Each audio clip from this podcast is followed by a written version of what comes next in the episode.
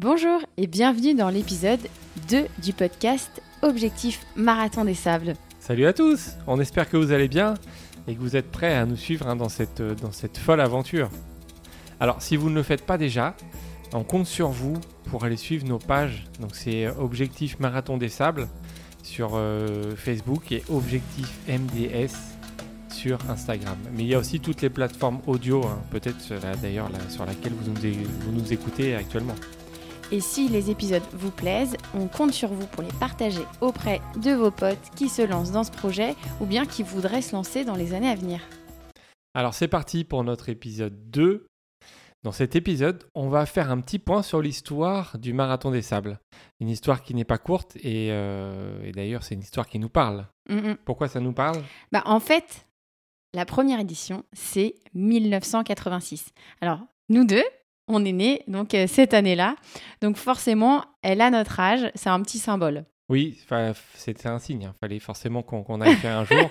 Donc là, quand on va faire, quand ils vont faire le, là vous, avez peut-être suivi les images, hein, les, quand ils font des, un rassemblement avec tous les coureurs et qu'ils mettent le chiffre 36, euh, c'était l'année dernière, donc là ça va être 37 cette année. Toi, tu auras 37 Ce sera notre âge. voilà, moi, j'aurai. Toi, tu n'auras pas encore, parce que toi, tu es en septembre. Voilà, je suis la, la petite jeune. Mais bon, c'est l'année de mes 37 ans, donc ça compte quand même. Ça, ça marchera, hein, ça marchera. Euh, alors, ça commence quand Ça commence en 1984, l'histoire. C'est Patrick Bauer, qui est aujourd'hui toujours le, directeur hein, du, du Marathon des Sables. En 1984, il a 28 ans et il se décide à partir traverser seul en autonomie le désert du Sahara.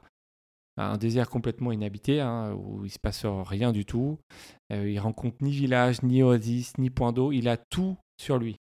Donc c'est en autonomie totale qu'il y va. Il a un sac, il a un sac de 35 kilos. 35 kilos. 35 kilos, c'est énorme. Je sais pas le poids de Patrick à l'époque, mais euh, ça devait être quand même quasi impossible de marcher. Moi, j'imagine euh, ma traversée de, la Corse, c'était avec 13 kilos. Euh, je peux vous dire, sur le GR20, on, en chie bien. Alors, j'imagine pas. Donc, 35 kilos avec de l'eau, de la nourriture.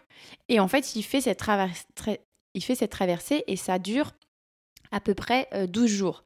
c'est un peu là qu'il va arriver avec cette idée de se dire, bon, ben, si je lançais le marathon des sables. On en est là, on en est là. Donc 1984, il termine ça. Donc 85, bah, c'est toute la réflexion de comment lancer ça, etc. Et du coup, 1986, euh, première édition. Alors, en 1986, on est loin. Aujourd'hui, on a 1000, plus ou moins 1000 participants euh, voilà, chaque, euh, chaque année. alors qu'en 1986, c'est 23 personnes qui sont au départ, dont, Donc deux femmes. Deux femmes. Euh, et, en fait, on, pense que c'est euh, pas mal. Imaginez, vous en 86, vous lancez en complète autonomie. Euh, on n'a pas les mêmes équipements. Hein. même nous, aujourd'hui, là, on est un peu en train de se renseigner. heureusement qu'il y a un certain nombre d'équipements qui existent pour faire ce genre de traversée, mais on imagine que c'était assez rudimentaire.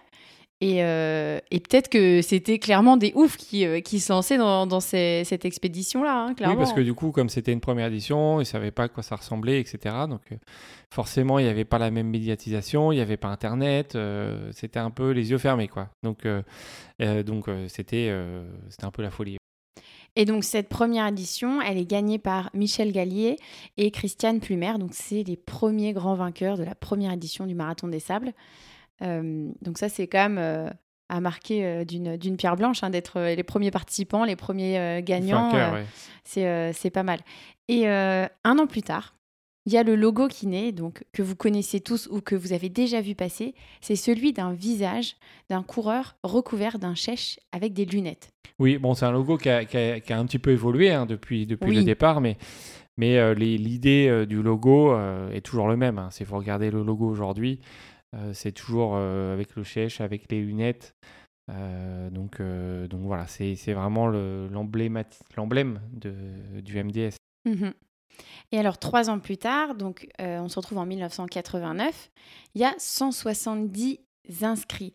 Donc c'est oufissime l'engouement que, ça, que ça prend, ça, ça grandit. On imagine aussi qu'à l'époque, euh, pour communiquer, ça devait être un peu euh, compliqué, ça devait être du bouche à oreille, euh, on emmenait ses potes, on emmenait des amis d'amis, enfin voilà, je pense que ça devait être vraiment une expérience incroyable à vivre. En 1992, il décide, l'organisation décide de faire un même et unique règlement pour tous. Voilà, avec des mises en place de contrôles draconiens, inopinés, euh, pour s'assurer en fait que chaque participant transporte bien tout son matériel d'un bout à l'autre de la course. Parce qu'en fait, on le rappelle, euh, cette course, vous partez en autonomie, un peu comme l'idée que Patrick a eue au départ. Et donc, euh, pour s'assurer de la sécurité de tous les participants, plus il y en a, ben, à un moment donné, il faut, il faut quand même un peu standardiser ça, et ben, plus il va falloir contrôler et être sûr que l'ensemble des participants aient tout le matériel sur eux, et le matériel, on va dire, obligatoire pour survivre, on va dire, dans, le, voilà, dans le hein, désert, parce que on n'est pas, euh, on n'est pas en bas de chez soi, euh, on part dans, des, dans, des, dans une région hostile. Euh, pour le corps humain, hein, même s'il il y en a plein qui l'ont fait, en tout cas, il faut, euh, il faut respecter ce, règlement-là. Oui, donc il y a une charte de 30 points qu'ils ont établis du coup euh, en, 1992.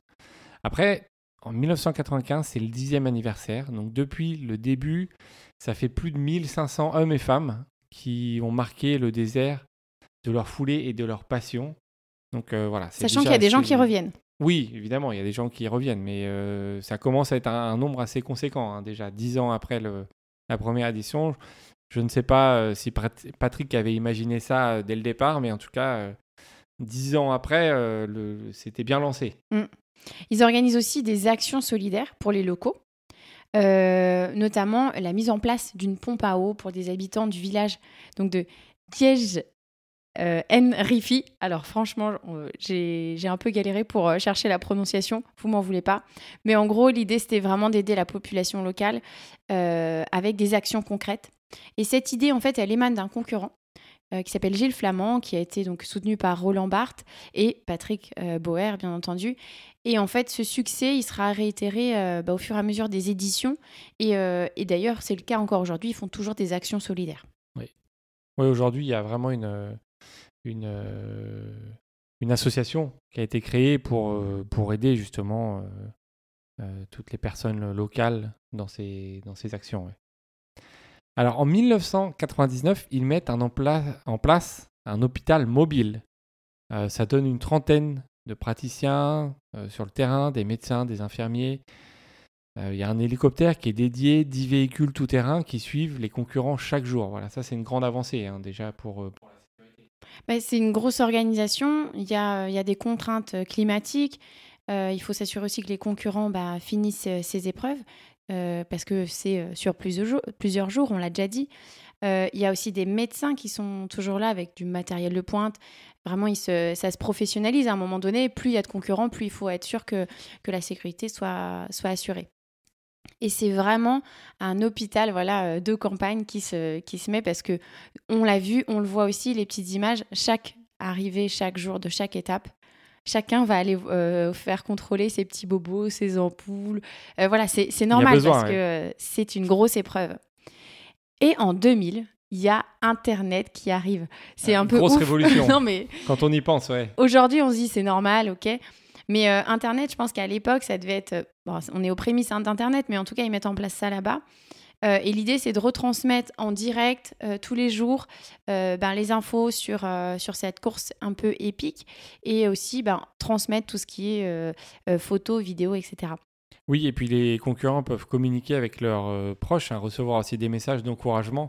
Moi, je vais euh, l'utiliser à fond. Ce, oui, ça, on, va, compter sur vous. Hein. On va forcément compter aussi sur vous euh, quand on va y être, hein, d'avoir vos petits messages. Ça doit faire plaisir. On arrive à la fin d'une étape, on, lit les messages. on, va, on va compter sur vous. En 2001, il y a pour la première fois la grande étape on appelle l'étape marathon d'ailleurs, qui était appelée la, la 70. Et en fait, elle dépasse la barre des 80 pour atteindre 82 km.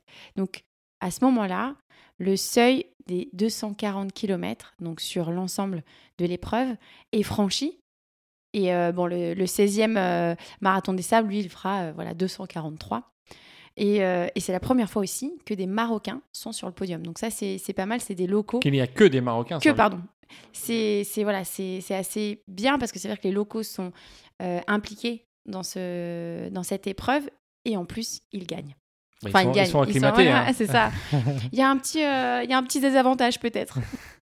en 2005, on passe à 777 concurrents au départ. Donc là, euh, le, gros cap a été franchi hein, dans les, au début des années 2000. Euh, ça fait que monter d'année en année. là, c'est un gros cap.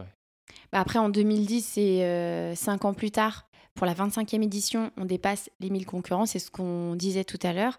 Euh, et là, on arrive sur une épreuve la plus longue et qui va rester, c'est 250 km. Donc, avec un parcours considéré, donc par les anciens d'ailleurs, on en reparlera euh, peut-être avec quelques-uns euh, qui viendront dans le podcast, comme le plus difficile jamais élaboré. C'est d'ailleurs cette année-là hein, que l'association Solidarité Marathon des Sables est créée. Euh, comme, euh, comme je disais, hein, c'était pour, euh, voilà, c'est pour développer des projets en faveur de l'enfance, des populations défavorisées, dans les domaines de la santé, l'éducation et développement durable au Maroc. Donc très important. En 2015, on fête le 30e anniversaire de l'épreuve. Donc le Marathon des Sables accueille jusqu'à 1300 concurrents au départ. C'est le record en 2015. et alors, les années qui vont suivre vont être un petit peu compliquées. On reviendra euh, pas euh, dessus avec les reports, les changements à cause du Covid, de la, pandémie mondiale. C'était un peu compliqué. Mais aujourd'hui, on peut dire qu'il y a eu 36 éditions. Alors, on compte seulement sur les 36 éditions, seulement 9 vainqueurs hommes différents. Oui, pourquoi? Parce qu'il y a plusieurs gars qui l'ont emporté de nombreuses fois. Alors, on pense forcément, euh, c'est des Marocains, hein. c'est Lassen Aonsal, 10 victoires, dont 9 de suite. C'est assez impressionnant. Il y a 9 fois pour euh, Rachid El Morabiti, dont les 8 dernières éditions. C'est-à-dire que depuis 2014, c'est lui fait qui que gagne. Gagner. Voilà, il ne partage pas. il y a 5 fois pour euh, le frère de Lassen, donc qui est Mohamed Aounsal. 5 euh, fois. Les Français ont gagné les 6 premières éditions. C'était trois personnes différentes, donc on l'a dit tout à l'heure, hein, il y avait Michel Gallier, Bernard Godin deux fois et Hassen Septaoui trois fois.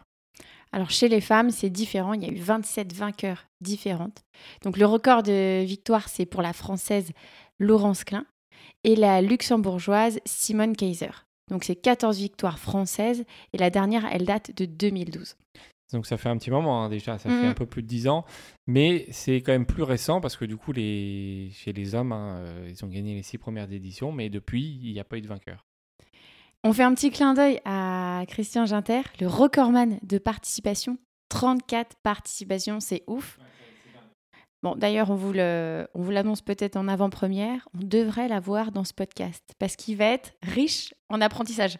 Moi, je peux vous dire que je vais lui en poser des questions. Hein. Lui, il va pouvoir nous parler du matos qu'il y avait à l'époque. Hein. Mm, mm. Aujourd'hui, il y a plus de 25 000 coureurs qui ont participé au, Marathon des Sables. Euh, donc c'est un, énorme chiffre, mais c'est aussi euh, des privilégiés, hein, parce que 25 000, euh, quand on pense à, la population mondiale ou au nombre, de, coureurs, au nombre de coureurs qui existent, c'est pas c'est pas énorme. Donc donc on est on est content d'en faire bientôt partie. Ça va être ça va être une belle aventure. Euh, et, voilà, c'est depuis longtemps une épreuve mythique qui fait rêver beaucoup de monde, mais une épreuve ultra extrême. Euh, donc il faudra être bien préparé. Et euh, ça va être le cas. Et on espère que vous allez nous suivre. Merci à tous d'avoir écouté cet épisode sur, sur l'histoire du Marathon des Sables. La semaine prochaine, on a rendez-vous avec Clément Vigier. C'est un coureur qui a fait le, le Marathon des Sables en 2019 on peut vous dire qu'on a appris plein de choses. Hein. Il nous a raconté plein de choses sur le matos, sur la prépa. Euh, on se dit que ça va pas être simple, mais, euh, mais euh, voilà, avec des, conseils comme ça, on va, on va y arriver. Bah, il n'y a pas de raison. Hein. En tout cas, si cet épisode vous a plu, n'hésitez pas à le partager à, donc, sur les réseaux sociaux, auprès de vos amis. Et on vous dit à la semaine prochaine pour un nouvel épisode. Salut